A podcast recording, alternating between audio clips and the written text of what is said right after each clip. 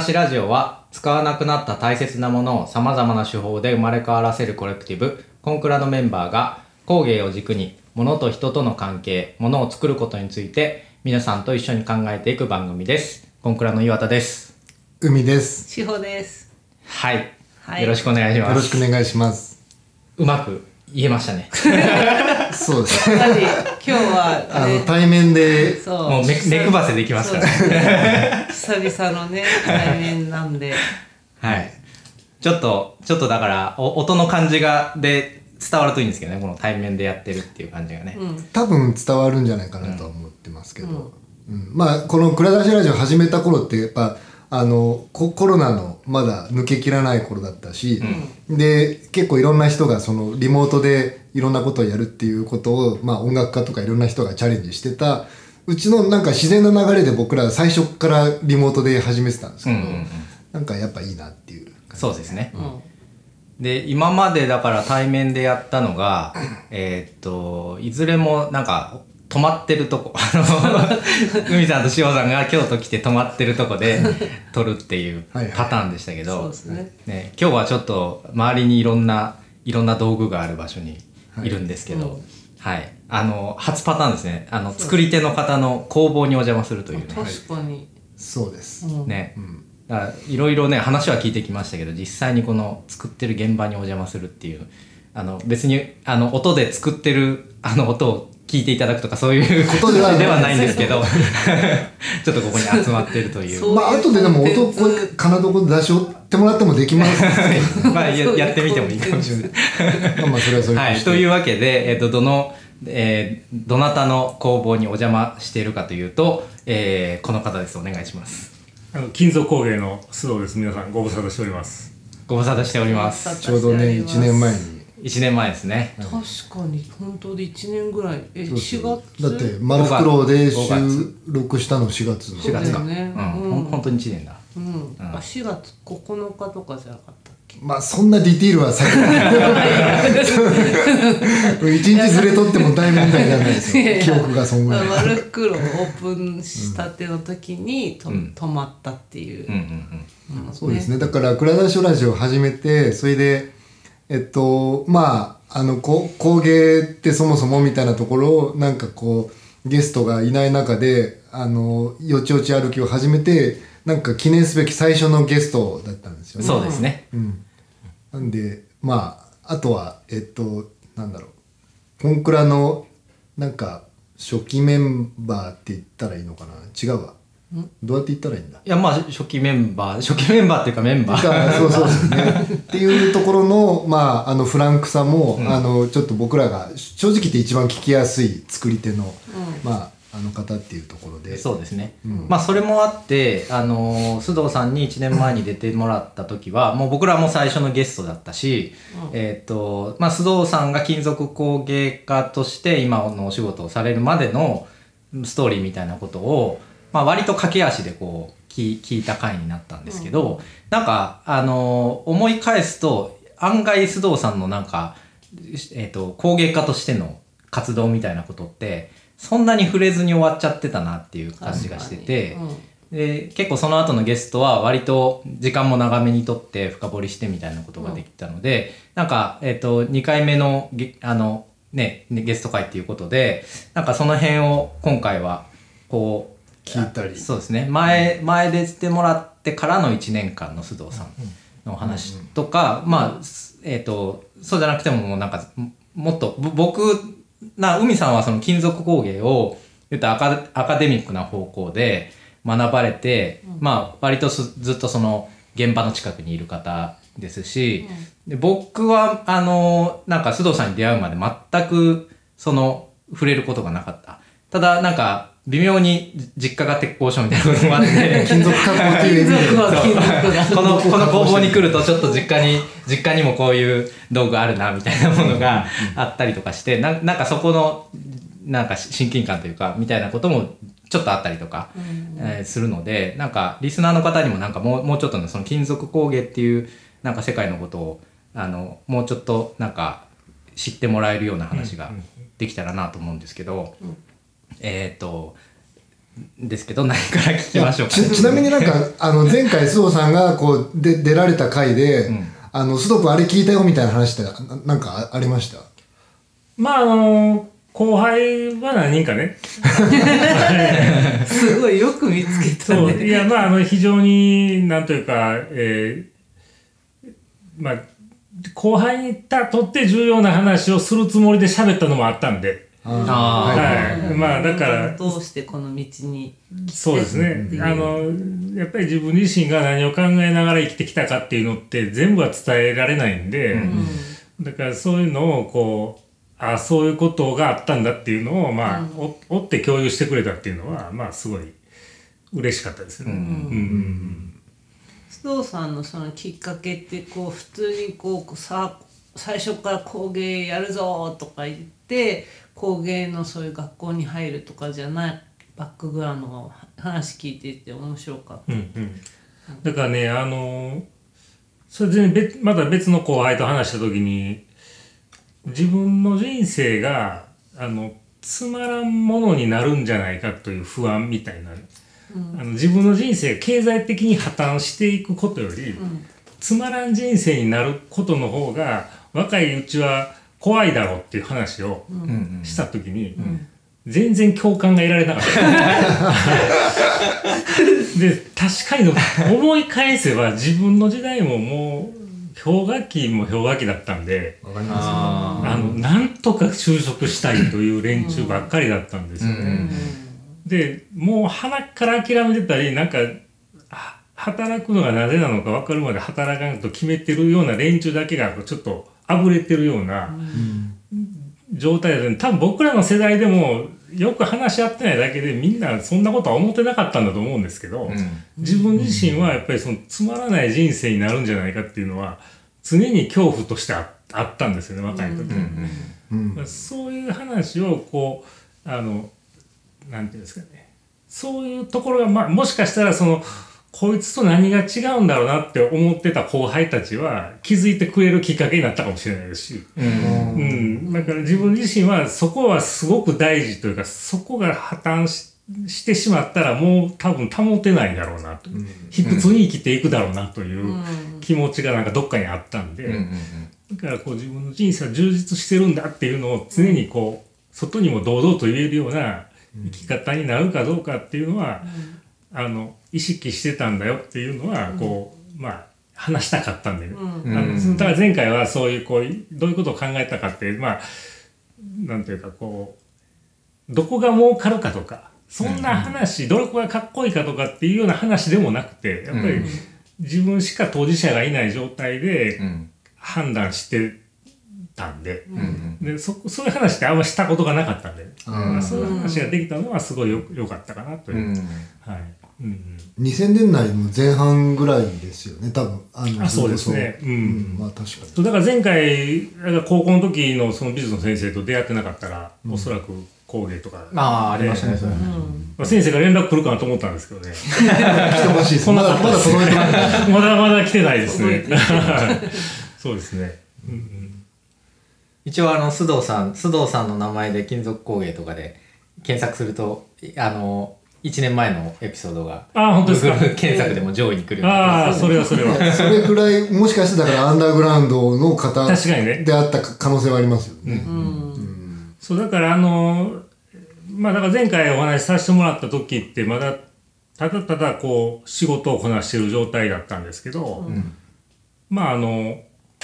コロナもあってねやっぱりすごい仕事にやっぱり影響も出たんで,、であの時間も余ってでどうにかしていかないといけないのもあったし、でまあそのちょっと病気したりとかしたタイミングもあったんで、あのなんというかねこう人間ってやっぱりこう目の前のことって説得力があるんでうん。いくら夢がこう膨らんでても目の前に仕事があって、それをこなせばお金がもらえてっていう現実というかねのせ現実の説得力にはすごい弱いわけじゃないですか。うん。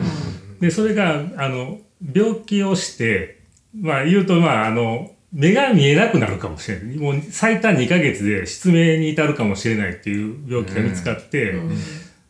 急にその自分がもう長く工芸が続けられないかもしれないっていうのが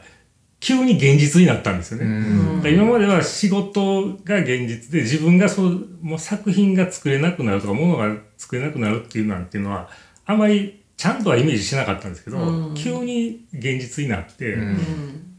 やっぱり仕事とかお金とかよりも説得力を持ってこう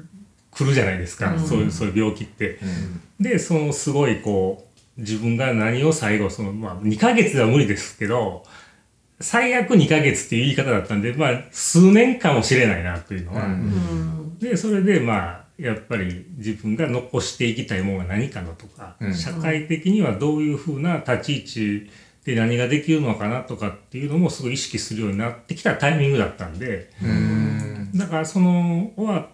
まあ前回出させていただいた後にすごいこう外向きの活動が増えてであのまあいい作品もふ増えてるわけじゃないですけどね。あの作品を見ていただける機会が増えてる。うん。でこう外向きの活動もやっとできるようになってきて、今までまあ職人だったのが少しこう作家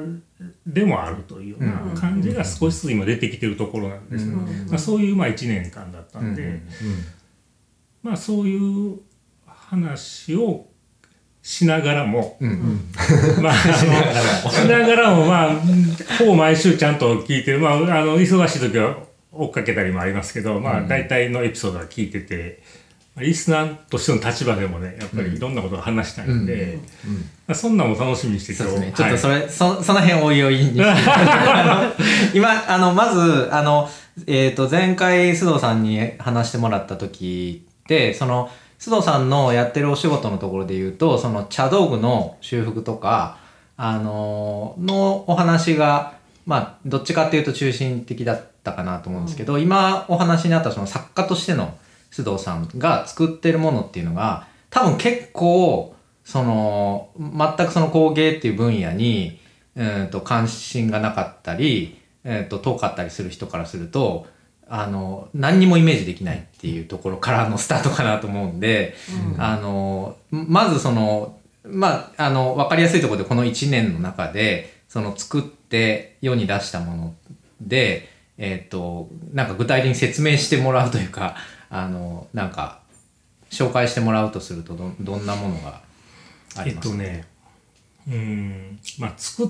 作ったのは、この1年ではないものが多いんですけ作品まあそうですよね。あの、はい制作期間がね。そうなんですよ。長いですそうですね、その、うん、まずその、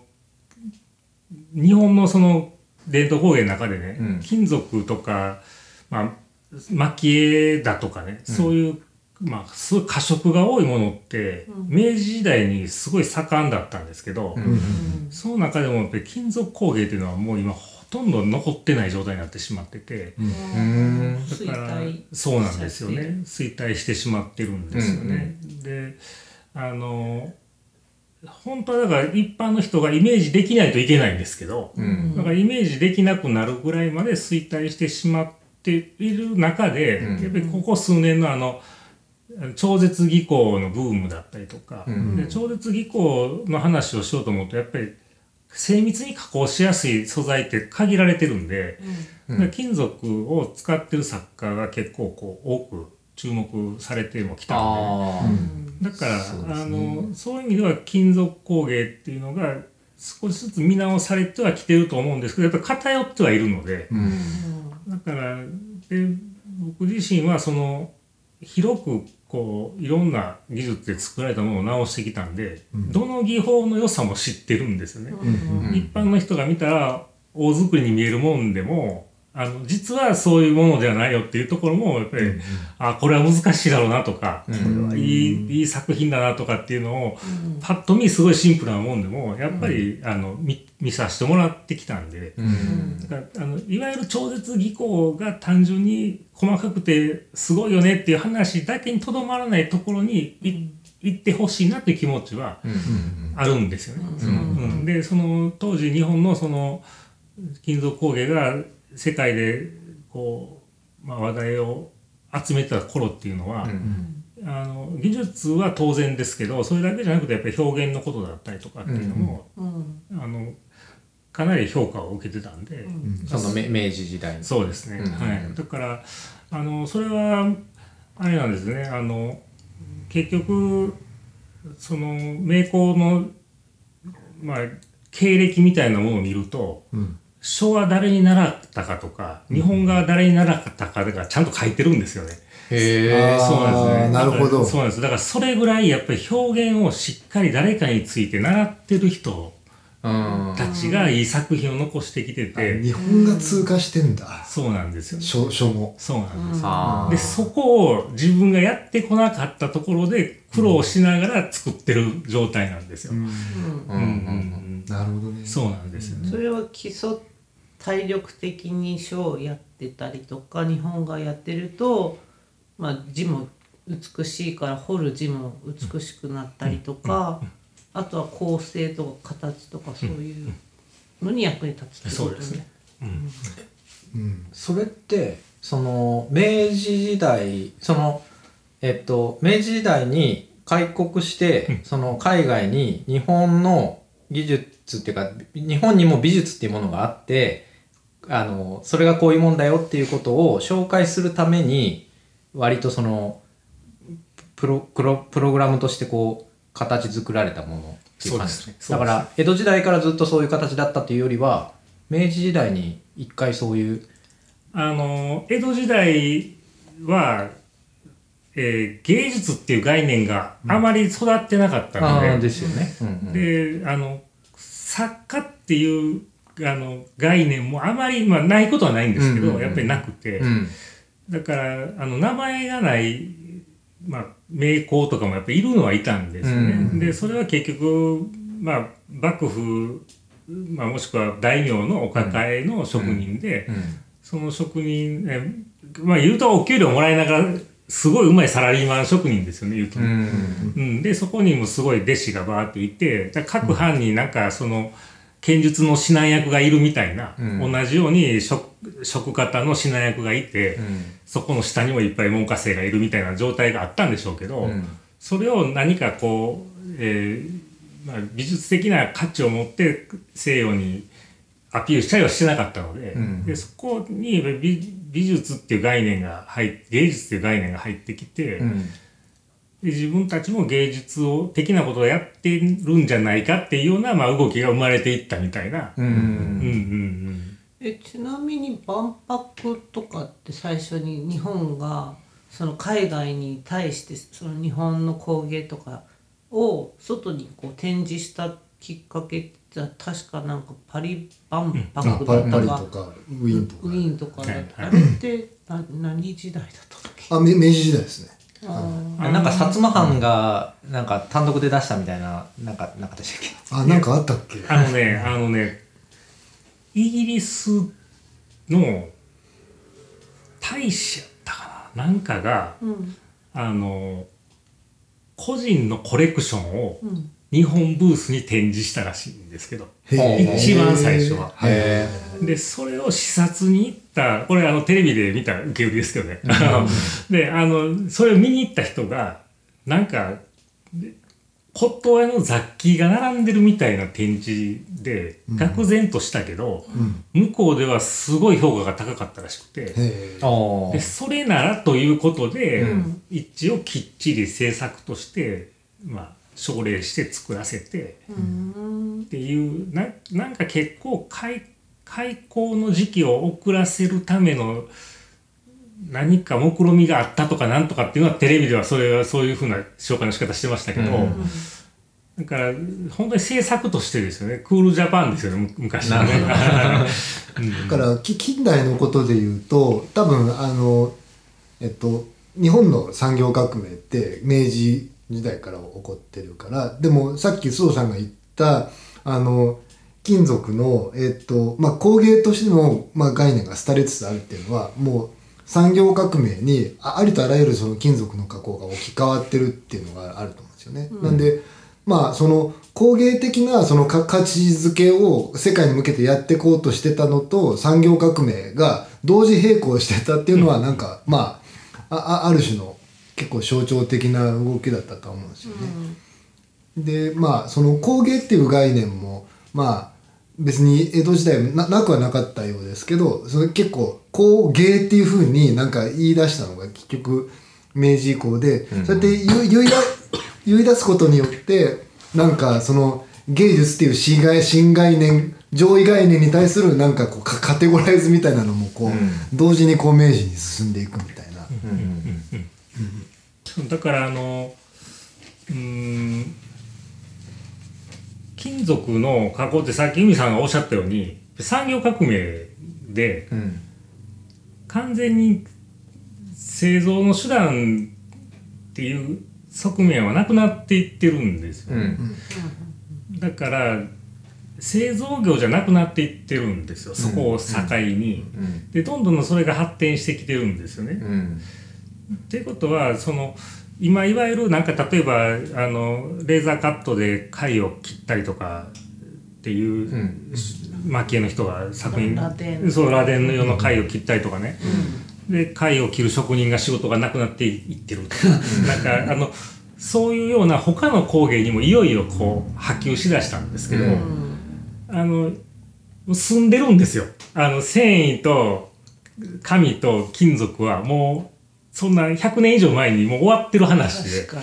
とっくに負けてるんですよ、うん。だからあの今その仕事がなくなっていくんだっていう話はこれははっきりなくなっていくんですよね。なくなっていったんで僕たちも、ん。僕たちの先輩たちは仕事がなくなっていったんで、でもなくなっていかなかったんですね。繊維の仕事だって紙の仕事だって、まあ、金属の仕事だって工芸としても残ってきたんですよね。うん。だからどちらかというとあの危惧ししてる人たちはぜひこういう先に苦境に立った僕たちの業界を見て、いかに生き残ったかっていう。だからねあのまあだから前回の AI の回とかも、うん。あの聞きましたけど、あのだからまあ NC とかね岩田さんご実家とかってよくわかると思うんです。けど、ね NC で加工したりとかっていうのってすっごい良くなってきてるんで最近。だからどうですかって金属工芸家としてどれぐらい脅威感じてますかって言われても、いやもうとっくに負けてるんで 差が今まであの例えばこん、まあ、例えばネジ1個作るのに、あの機械だったら例えば、まあ、1秒だとして、僕たちだったら例えば10分だとして、うん。それが機械が0.1秒でできるようになったことについてどう思いますかって言われても、いやもうそれは別にもう何も思わないですよ。ですよね。って、はい、そうだ、はい、もうあの鼻から負けてるんで、だからあのだから将棋がなんか AI に負けていった時期とか、やっぱりこう頑張ってほしいって気持ちで見てましたけど、なんかあっという間に置いていかれて、もう今その AI と人間がどちらが強いか検証する必要はもうなくなっちゃったと思うんで、うん。なんかもうさらに多分差は空いてるんですよね当時、あの人間が全敗した年がありましたけど、でも今なんかもう圧倒的に負けると思うんですけど、うん。でももうそそれは抜かれるまでの勝負であって、うん。抜かれてしまってからっていうのはやっぱり役割を分担していくだけのことなんで、だからそうですよね。製造を機械がやってくれるようになった以上は、もう僕たちは製造業ではありませんっていうふうにしていかざるを得なくなったというか、うん。うんで、うん。そうなんですよね。うん。だから職人っていう意味が変わったっていうのはその製造の職人というよりはんどういう職人像に変わっていったんですか？その明治時代以降。あのこれがね今日はちょっと多分大事な話になると思うんですけど。あの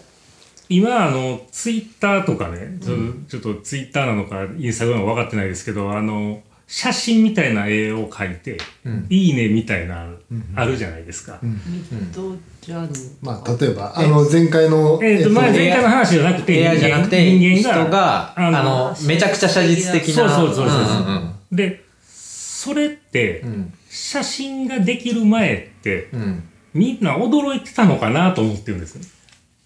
写真ができる前って写真見たいっていう驚きになっちゃってるってことめでっちゃわかるんですけどねその写話真があるまでは、うん。絵描きはうん。絵が上手くて当たり前なんで、写真みたいにそこに描けるなんていうのはうん。当たり前だったのが、それが写真が出てで今や写真みたいな制度で空想のものを AI が作って描いてくれるようになって、うん。うん。アナログの価値って上がったと思うんですよ。うん。一周して人間が手で描いてるんだっていうのに感動できるようになったと思うんですよね。だからそれああれあのツイッターでこうどれが本物のポテトチップスかみたいなのありましたよね。そうですそうです。あの写真なのか、手書きで書いてるのかみたいな。で本来は写真ができた時点で写真みたいに描くことは必要でなくなったわけじゃないですか。うん。で今やもう空想のものでも写真みたいにもう感じられる人間、うん。みんなが感じられるのを作ってくれるようになったんで、うん。もうあの写真の弱いところはあるものしか撮れないという。うん。それがもうないものですら、まあ、撮ったかのように用意できるようになってしまって、うんで何が起こるのかなっていうと手で描いてることに感動できるようになってきたんだと思うんですよね人間がね。うんでだから金属工芸もじゃあ機械加工が進んで役割が終わりましたよねって製造業としての役割が終わりましたよねっていう話なんですけど、うんでも感動できるようになってきてるんですよみんなが。あーその前はどっちかっていうと感動するようなものとしてのものは逆に少なかった。あのと思ってます、はい、感動させようと思うと美術性とか芸術性がないといけなかったのが、うん。ごくシンプルなものが機械で作ってると思ったら手で作ってるんだっていうのに感動できるようになってきてると思ってるんですよね。うん。なるほどね。それがその最初におっしゃったその超絶技巧っていうのが、えー、と工芸の分野で注目されるようになった今のえー、と超絶技巧というよりは、うん機械加工が、えー一体どうそうどういう影響を及ぼすかの話が、うん。自分自身は超絶技巧に行ったりとか、うん。芸術性を高く書とか日本画を勉強して芸術性を高めていくしか生き残っていけなかったし、うん。だから生き残ってこれたんだって信じてるんですけど、うん。うん決してそうじゃない状況になってるあー話です。そうかそうか。そうですそうです。だからまあもはや別に芸術性とか、その作家性みたいなのがそこになくても、はい。手でやったっていうことだけで、あの感動できちゃうっていうそうです。そうです。いいいいんか。悪いんか。あのねめめっちゃわかるですよ、はいうん。機械工芸とかいうやつ。まあ、多分ももちろんあのだからあの須藤さんとか、あの手に明治時代の人では手にできなかった、まあ、リューターとかグラインダーとか、あので電動工具とかもものすごい発達してるし、そういうことを含めてもっていう話もあると思うんですよね。うん。なんか全然作業感覚が違うし。手作りとか書か書くじゃない？なんかこう手作りで作っていますとか、うん。なんでそれ書かないといけないんだろうかっていうのはなんかねまあそうですよね。全く手がかかってないものも。だって機械だって100%オートメーションしてこ工場だったらありえるけどその工場っていうのはロボットがうん車を作る時とかって人間が入ってなくてロボットが作るみたいなね、でそれをじゃあ手作りで車作りましたって言ってなんかすごいアストンマーティンすごいなーとかなるんだけど、なんかそのレベルで手作りでって言ってなんかこうあのお土産屋さんとかに置いてあるようなさものがさこうこれ手作りなんですよとか言って言われてもなんか。いや当たり前 でなやじゃないですかみたいなだからなんかなんで、うんなんでわざわざ言ってくるんだろうみたいななんかすごい不思議な気持ちになる時あるんでね。いやだからねこれはもうなんなんというかこれ前はね僕あのすごいいいホテルで収録させてもらったんで、まあアウェイだったわけじゃないですか。いやいやいやホームなんで。ホームなんでだいぶあのそうそうだからあの本性出していった方がいいと思うんですけど。そうだからねあの江戸時代とかそのいわゆる日本にも機械機械産業がまだ全然ない時ね、生活の全てはやっぱり人が手で作ってたわけじゃないですか。だから生活工芸ですね今の言い方するとね、うんうん。で生活工芸の正当な継承者は誰なのだという話だと思うんですけど、うん僕は機械加工とデザイナーのタッグだと思ってるんですよね。なるほどね。うん。庶民の幸せ庶民の生活がより幸せにより豊かにより美しくなった。まあそれがまあ生活工芸の役割だとしたら、それを今、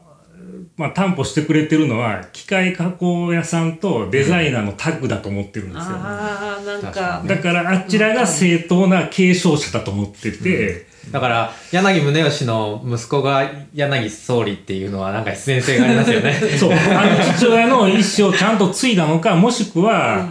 やっぱり民芸運動っていうのが、あの、いわゆるこう、売り方の、まあ、マーケティングの技術であって、本質的なとこから目を背けさせたっていう財の部分も大きいんじゃないかっていう。でもその民芸会でその話はしてましたよね。なんかあの、ビビームスだなみたいな。あ のディスりではないと思う。セレクトショそうップと。だからね、そう、あのね、民、多分民芸の会だと思いますけど、あの、大乗仏教の話をはいはい岩田さんがしてたと思うんですけど、えっと、小乗仏教っていうんですかね、その、その前の状態のもの。って、僕たちはそっちなんだなっていうのは、すごく強く理解したんです。よあその今の工芸金属工芸っていうのが象徴仏教的えっ、と、今の金属工芸っていう大きい話じゃなくて、ぼはい。僕自身の話として、あの、こう、本質を理解しないといけないという。うん。だかでら、あの、ん。そう、南無阿弥陀仏と言ってりゃ OK っていうような、うん。思考を止めさせるようなうん。方は、これはちょっとやや言い方としては間違ってると思いますけど、あの、フィフィーリングでうん。消費していったらいいよっていうのは、機械加工と、うん。あの、デザイナーのタッグの方が、ちゃんと用意してくれてるんで、うん。そちらはもうそちらでいいと思ってて、うん。うんうんそこで何を自分たちがまあ何が足らないと思ってるのかというね、そのうん効率とか合理性では何が足らないと思っているかのところに自分たちの多分出番があるんですけど、うん。うんそれが手で作ってるんですよっていうだけで本当にいいのかっていう話はしないと、まあ手で作ってないものも多いんでね これ言っていいんかな。いやいや、大丈夫です。うんいいあの手で最後仕上げてるだけのものってやっぱり多いんで、うん。機械で作って、かはいはいはい。岩田さんのご実家に作ってもらって、はい最後僕がピピって手やってこれまあ手か手作りですよっていうのって、うん。まあ言えちゃうわけじゃないですか、うん。手作りっぽくできるわけじゃないですか、うんそそれでいいのかというのは、うん。うん、だから価値のその見方が手作りに重点を置きすぎるからそれがなんか絶対に手じゃない手でやらないか加工のプロセスもあるのに、うん。それについて喋りづらくなっちゃってるっていうのが変、めちゃめちゃね難しいんですよ。僕もそのが学生の時にそのあ例えば鉄で作品を作るってなった時にあの角棒っていうあのなんだろうなえっ、と断面が正方形の棒をななんかこう加工する時に棒材として使うのに製材屋さんからあの買ったまんまのものとかに対して、えっと、多少こうあの熱してあの金槌で跡をつけてからなんか使っとったんですよね。まあそそれでも、うん極論言うと今須藤さんの言ってる話と一緒なんですよ。あのえっとそれななんでそんななんかあのえっと電動のなんかあのあれこれでも木工で作った後最後飲みの後つけるようなことをするしんといかんのかなっていうのを結構シンプルにあの疑問に思っててんあのその時の発想としてはあの粘土のように無形のものから作るわけじゃないから、その形に敏感であればあるほど工業製品としてのあの形っていうものの存在が強すぎるから、それで一回手を入れてフラットにせんと物が見えてこないっていう風にあの先輩なりに、まあ、言われてそれそれ自体はそうそうだなというふうには思ったんですよね。うんで今はに今思うのはまたちょっとまたなんか1周だから100周ぐらいとかしてきてそれは必要はあるんかっていうのも僕この年になってややっと思思ってはいますけども。うん、あとその工芸なんだ工業製品でその大量生産されたもの、バーサス、まあ、手っていうもちろんそれもあるけどなんかそこのディスカッションですごくいつも気になるのがよくなんかこの作品作ったのにどのぐらい時間かかりましたかって聞かれますよね。アーティストとして聞かれないんですよ。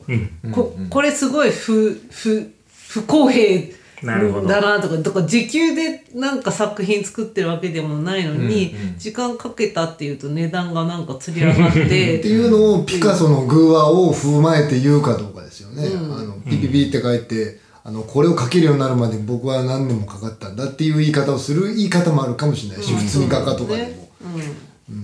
そうですね。だからあの僕たちがものを作る時ってさっき言ったようにやっぱり書が書けない。で、日本語が書けない。書けたら短時間でできただろうけど自分はそれができないから、例えば、えー小切れっていう、まあ、古い布をモチーフにした作品とかも作ってるんですけど、小切れの模様がまずわからないと。こうお茶やってる人だったりとかするともうすごい詳しいんですけど、自分はそういう基本的な教養を身につけずに来たんで、そこにね何何時間どころかもう何週間もかかるんでリサーチ、そうなんですよ。くよくよ悩むしね。でそこのこうあの時間をまあ入れるのか入れないのかっていうこととかも、まあ、その仕事ならどうなのかっていう話はあると思うんですけど、ただその作品で僕がすごい感じてるのはあの作品を買ってもらうっていう感覚はなくて、あのやっぱり本当に時間がかかるんで一つ作るのに2ヶ月も3ヶ月もかかるんでね、だから1ヶ月でで1ヶ月ちょっとできたとしてもそれだけやってもやっぱり1年で10個ぐらいしかできないんで,、でだからそんなほとんど作れないんですよね数がね、だから自分のその期間をその人生のその時間をその作品にまあかけたわけなんで、あのその時間を買ってもらってるイメージなんですよね。自分かけた時間を買ってもらってるイメージなんで、だから複製ができないようなものを作って自分はこれを1ヶ月かけて作ったんだから自分のこの1ヶ月を作品として買ってくれという時間を買ってもらってる感覚っていうのは、時給換算というよりは、数が作れないんで、まあなんていうんですかねその機械費用っていうんですか合ってますかね。うん多分翔さんがさっき言ったのは、えっと、多分今須藤さんが言ったのってあのリサーチしたり、あれこれ悩んでっていう時間も含まってる意味での時間も含んでると思うんだけど、それこそそのあのアーティストは聞かれないっていうのでその文脈は、手手を動かしてた時間のことでよく言われるんじゃないですかなんか。アーティストはこうまず基本的にその作品っていうのもまあギャラリーで売ってで何パーセントかまあギャラリーに入って何パーセントか作家に入るっていうのでまず金額をだから払わなきゃいけないから売ってくれるギャラリーにも。だままずそこで普通に値段値段がまあ上がりますと。あとそうじゃないタイプのやつもあってコミッションワークって言って、ギャラリーだったりミュージシャンミュージアムだったりなんか文化施設とか、いろんなまあ会社さんからこういうふうに、えっと、プログラムがあるので何を作ってもいいから、まあ何をっていうか、まあ、こういうテーマでもいいし、あなたがやりたいテーマでどうぞって言って。でもまあいついつまでに出してくれると嬉しいなそれはまあ向こうお金払うタイミングっていうのもあるから、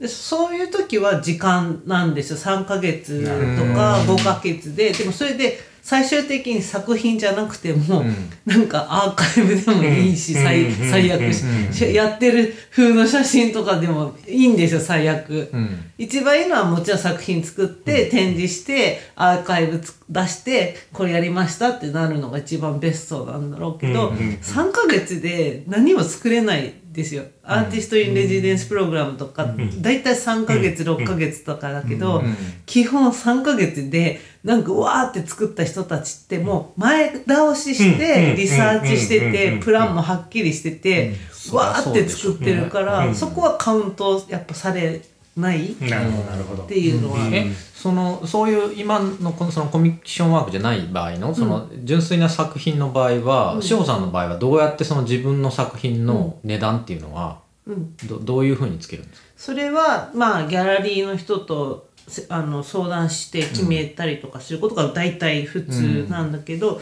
そう自分の市場価値っていうのが、もちろん。その最初は例えばよくやる手が5個作しか作品を作らない、うん。ほんともっと作れるのに50個とかできるのに、わざと5個ってリミテッドにする、それさっき須藤さんがあの自分はたくさん作れないって、私たちは作れたとしても作らないっていう、ここがまだ違うんだけど、売り方として金額設定も最初に買ってくれる人はアーリーアダプターみたいなうん。感じでちょっっと値段が下がってて、うんうん。で最後の2個まとかなると急に値段がバーンってなるほど。上がるみたいな購買意欲をかきたてるようなのをやるんですよ。これ私が必ずやってるとかじゃないんだからもうどギャラリーのギャラリスト的な視点で。ギャラリスト的な視点で、うん。なん。でやっぱギャラリーとどういう、あの戦略でやるかとか、あとそのギャラリーも最初は若手でだから値段はちょっと下げ気味で、うん。だんだんこう上がっていくっていうのも演出したいから、いきなり最初からすごい値段バーンっていうのは、うん。よっぽどあの確信持ってここんな人はもう二度と唯一無二だみたいなのがうんあったらすごい値段だろうけど、うん。基本は育てた感をやっぱり演出したいと思うんですよ。見出した感そうそうそう。で、まあ、それでたくさんの今弊害が生まれてるよあね。のえっ、といつえ前えっ、と八田さんの振り返り会がなんかねそのうあのあの志保さんがそのビジネスゲームだって捉えてるっていううん。話がなんか今の話ですごい見えたなっていう感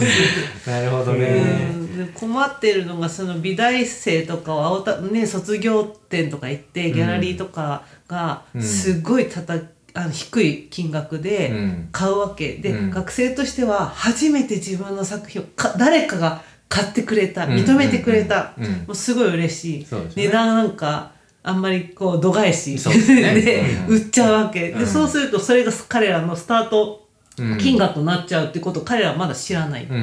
そこは一旦その金額はちょっとって断って、うん。あの自分であの売り出して、うん。値段か決めてからギャラリストと交渉した方が絶対いいと思うんだけど、やっぱそこはなんかねあの認められたいギャラリーがついたっていう方にうん。負けてしまってっていうパターンが最近なるほど。あるある。で、ちょっとそれ問題だと。まあねだから、まあ、まあ前の回もでそのねじ自己承認のところで頑張ってこうゆ揺れ動きながらあの制作作ってる人に承認っていう甘いね言葉とかはなかなか難しいんだよね。それはまあがでもちょっと須藤さんの、まあ、ゲストなんで、あの例えば今ちょうどそのえっと今まであった修復だったりとか依頼があってなまああの、する仕事と作品をに値段をつけ始めるっていうのももしやられ始めてるとしたら思うとこってありいや、あのね、今、翔さんのお話を聞きながら、やっぱり、やっぱりこういうことなんじゃないかというね、その、時間に換算したりとか、時間の長さで価値を測ろうとするのは何なんだって話とか、共通するんかなと思うんですけど、やっぱりね、工芸品って基本的には所有物なんですよね。所有した人が幸せになって、所有できなかった人っていうのは、まあ言うと何も変わらないというような、個人の所有欲を満たすためのものなんですけど、うん。まあななきゃししなんだろう料理道具とかと違って、そのそう。なくても別に困ら生活には困らないけれど豊かにしてくれるっていうことですね。で、あの、美術は僕は違うと思ってて、アートは違うと思ってて、うん。でそれが生まれたことが非常に人類にとって重要であって、うん。それを所有しているかどうかっていうのはあまり関係がないと思ってるんですよ。うんだからそのモナ・リザが欲しいっていう発想って多分あまりないと思うんですよ。モナ・リザを所有したいという。で所有できないんだったら別にそんなに興味の対象にならないわけではなくてやっぱりみんな見に行くわけじゃないですか。うん僕はやっぱりこのあのも僕はモナ・リザじゃなくてモナ・リザの部屋に行くまでのあの廊下にすごい大きい宗教画がいっぱい並んでるのを見て、あの圧倒されたことがあるんでね、ルルーブルですかね。ルーブルで、だからあのなんどういう情熱で書いてたんだろうなとかっていうのもすごい感じたし、こういうのをやっぱり生み出した人たちがいるんだっていうのは純粋にまあ人類として誇るべきなんじゃないかっていうのはすごい感じたんですよ。うんだから所有とその作品のそのまあ作品の存在があまり密接につながってないのがアートだなと思ってるんですよね。でもなんかその線線引きというかでいくと例えばその、えっとモナ・リザがな何のために誰のどうどういうふうな経緯で書かれたか僕全然知らないですけど、その宗教画とかってあの、まあ、例えば教会みたいなあある程度そのパブリックなところで、うんそこに来た人が見るものとしてそこに書かれてるじゃないですか。で日本でいうと例えば仏像とかってそうじゃないですか。でえっとでもモナ・リザはもともとの趣旨は誰かが所有するために書いたかもしれないですよね。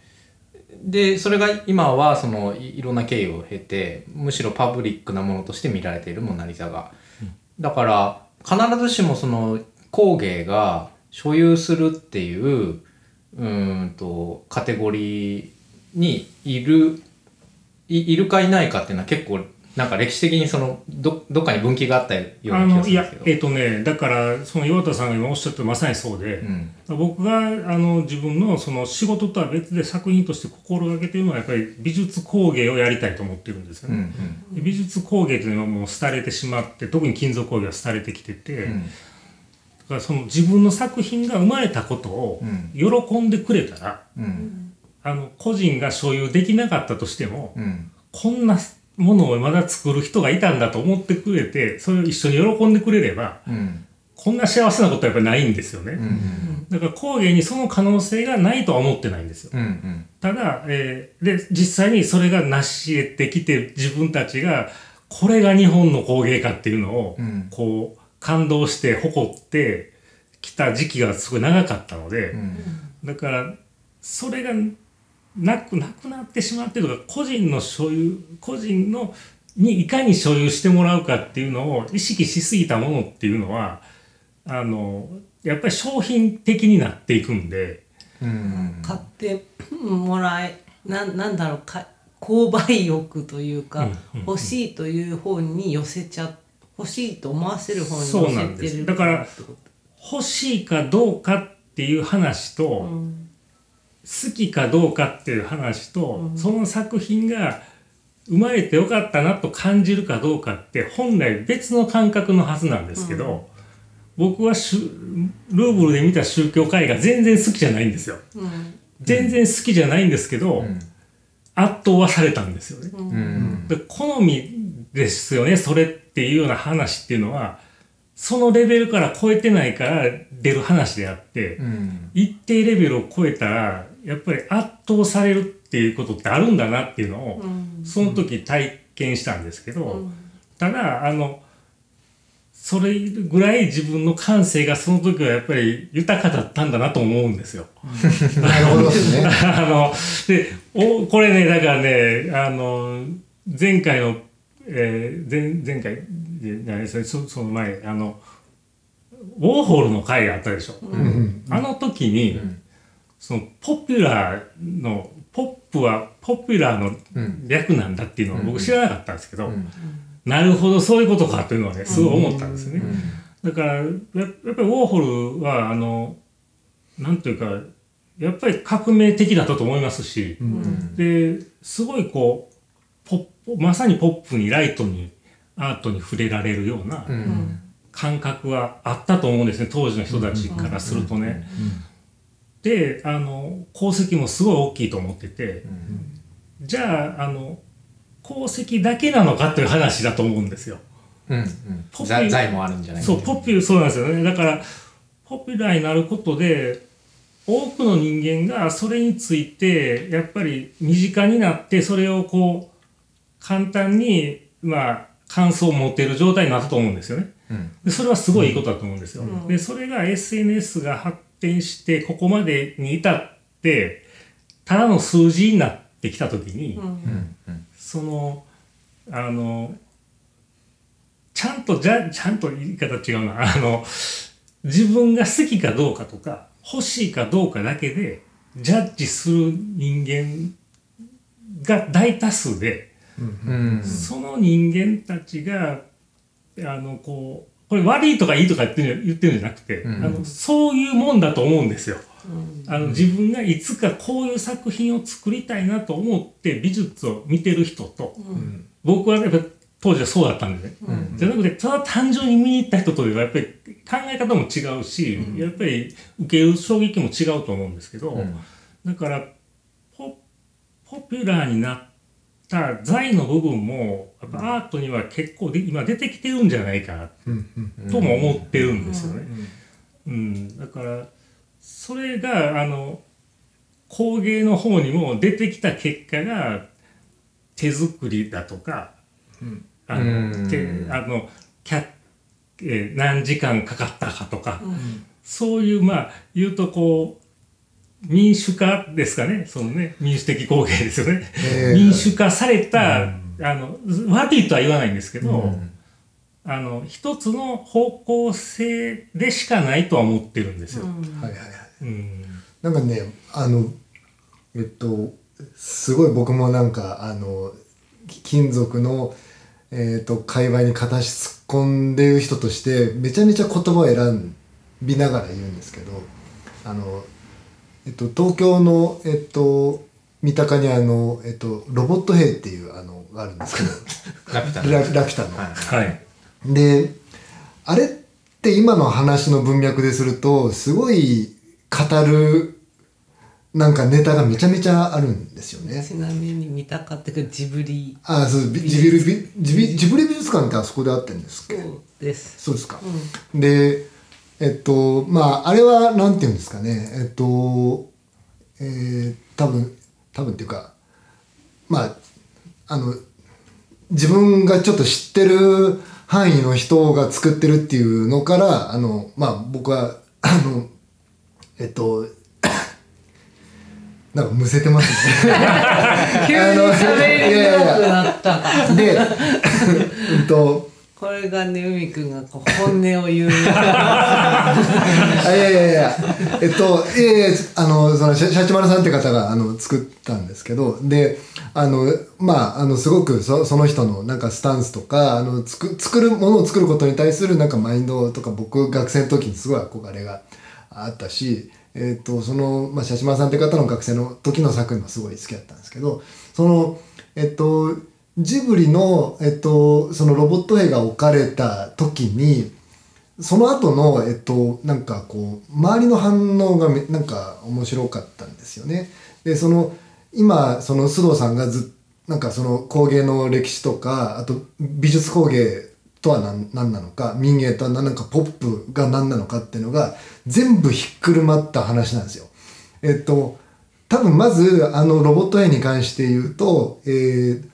銅板をまあ、あの、叩いて、銅板だけで、あの、作った、えっ、と、ん非常に技巧的な作りなんですよね。あの、鋳造でもないし、あの、た単造でわざわざあれを作るっていう、あの、自由の女神と同じ作り方ではあるんですけど、で、そもそも、えっと、おおそらく、えっと、ジブ、まあ、ジブリのああのロボット兵の存在を知ってる人でも、その技法のことは多分、あの、ほとんど99%以上の人はどうでもいい話なんですよ。うんってことは、ある種その、技法に、この技法だからこれがあってすごいよねっていう話でもないんですよね。で、か、かといって、あの、須藤さん言ったように、まあ、えっ、と、な、100歩も何歩も譲んないんですけど、あれをじゃあ、あ、一種の、その、アート作品として考えたときに、確かに、まあ、あれ別に、あああいうのがあってすごいなとも思うけど別に所有したいとも思わないんですけどえっとまあ単純に大きすぎるっていうのもあるしあの別にそれこそ好みの問題かもわからんから圧倒的なそもそもがジブリっていうコンテンツパワーのもとになんか多くの人が知っているキャラクターであるっていうところであのもはや作品そそれのフィギュアというふうにも言えるかもしれないし作品とも言えるかもしれんし両方ともなんか違うかもしれないしあのあれがあった時にあのすごい、えー、と言い方を選ばずに言うとああもういよいよ金属工芸死んだなと思ったんですよね。あの 本当に 要するに金属工芸として誰も語らないから。あの僕らの界隈はもちろんその文脈で語語るんですけど、多くの人にと。そのアアーティストとしては、アート作品になるんですか？その巨巨人兵はまあジブリが考えたものじゃないですか。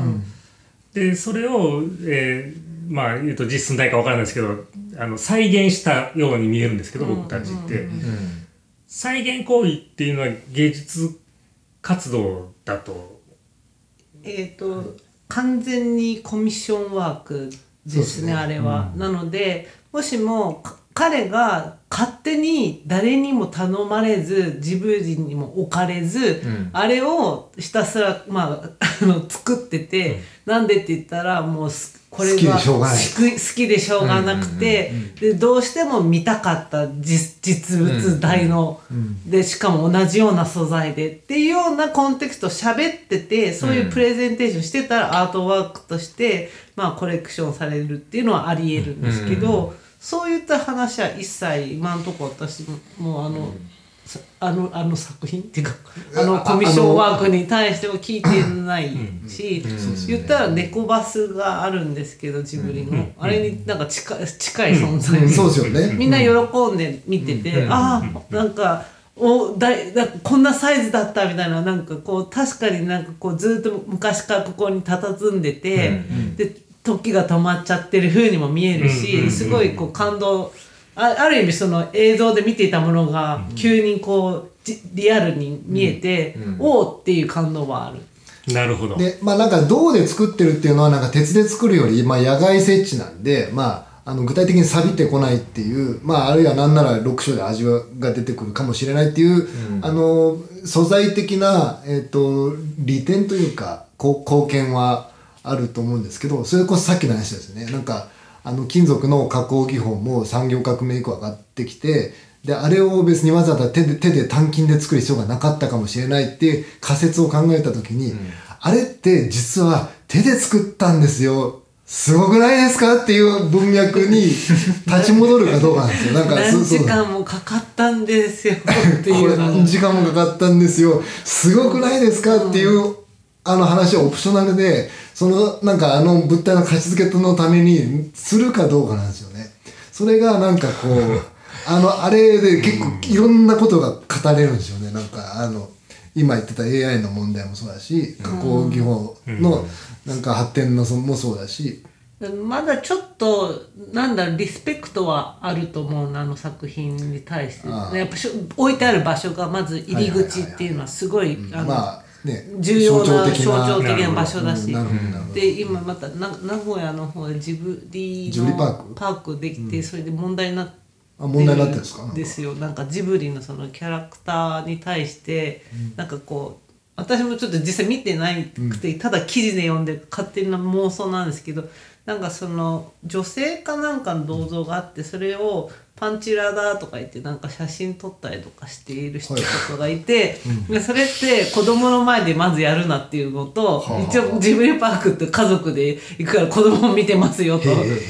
あとはその作品とかキャラクターの人格っていうのはある、なしには置いといて、それでの冒涜ですよねって言ってでやっぱりそれに対してお客さんだからとはいえ注意をするべきかどうかとかへそういう考えたろ。ら そんなロボット兵に対してね、そういうリスペクトのなさなんていうのは全くないわけじゃん。うんうんうんってことはそこちょっとやっぱりさっきコミッションワークって言ったけど、ちょっとやっぱね違う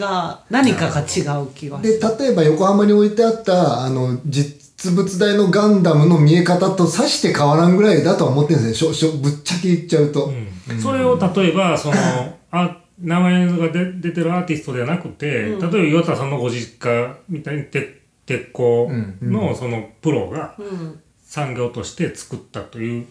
のでも意味が変わらないのか変わるのかっていうのが、でもあれですよね。じわかんないですけどそのジブリの森とかだと宮崎駿自身がどのくらい監修に関わってるかによってそのロボット兵の設定として今ちょっと見てたんですけど 700, 700年間ずっとラピュタで眠ってたみたいな。っていうだからそそのその当時の技術で考えるとどうだなみたいなこととか、手で作ってるなみたいなところまでなるほど。深掘りして宮崎駿はこれはどうしても鍛造で手で銅でやってもらわないとロボット兵ではないっていうほどねうん。こだわりがあるんやったコラらボレーションだな、うんそれだともう完全にな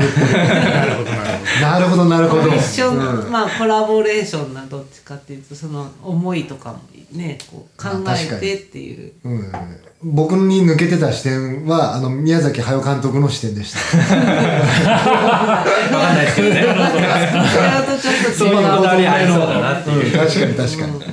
いや面白い。あすいません。あの須藤さんゲスト会なの いやいやででちょっとねあの えっと須藤さんのあの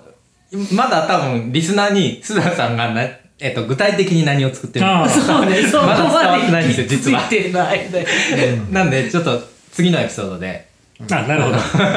そうですね。はい、ちょっとあの須藤さんのあのここの1年間の中で、はい。えー中でだけじゃないけど作ってるものっていうのをもうちょっとあの具体的に知りたいなという、うん。ははいいところで次のエピソードに行きたいと思います。はい、えー、倉田シェラで毎週火曜配信してますので皆さんフォローしてお聞きください。はい。感想もぜひお寄せくださいはい、そしてあのジブリパーク行ってあの見てきたよとか。そういった感想欲しい。欲しいな。言いづらかったらなんか直接くださいみたいな分からん本もありますし「ハッシュタグ #CONCRA」でよろしくお願いします。はい、はいじゃあ来週も須藤さんよろしく。はい。お願いします。はい。ありがとうございました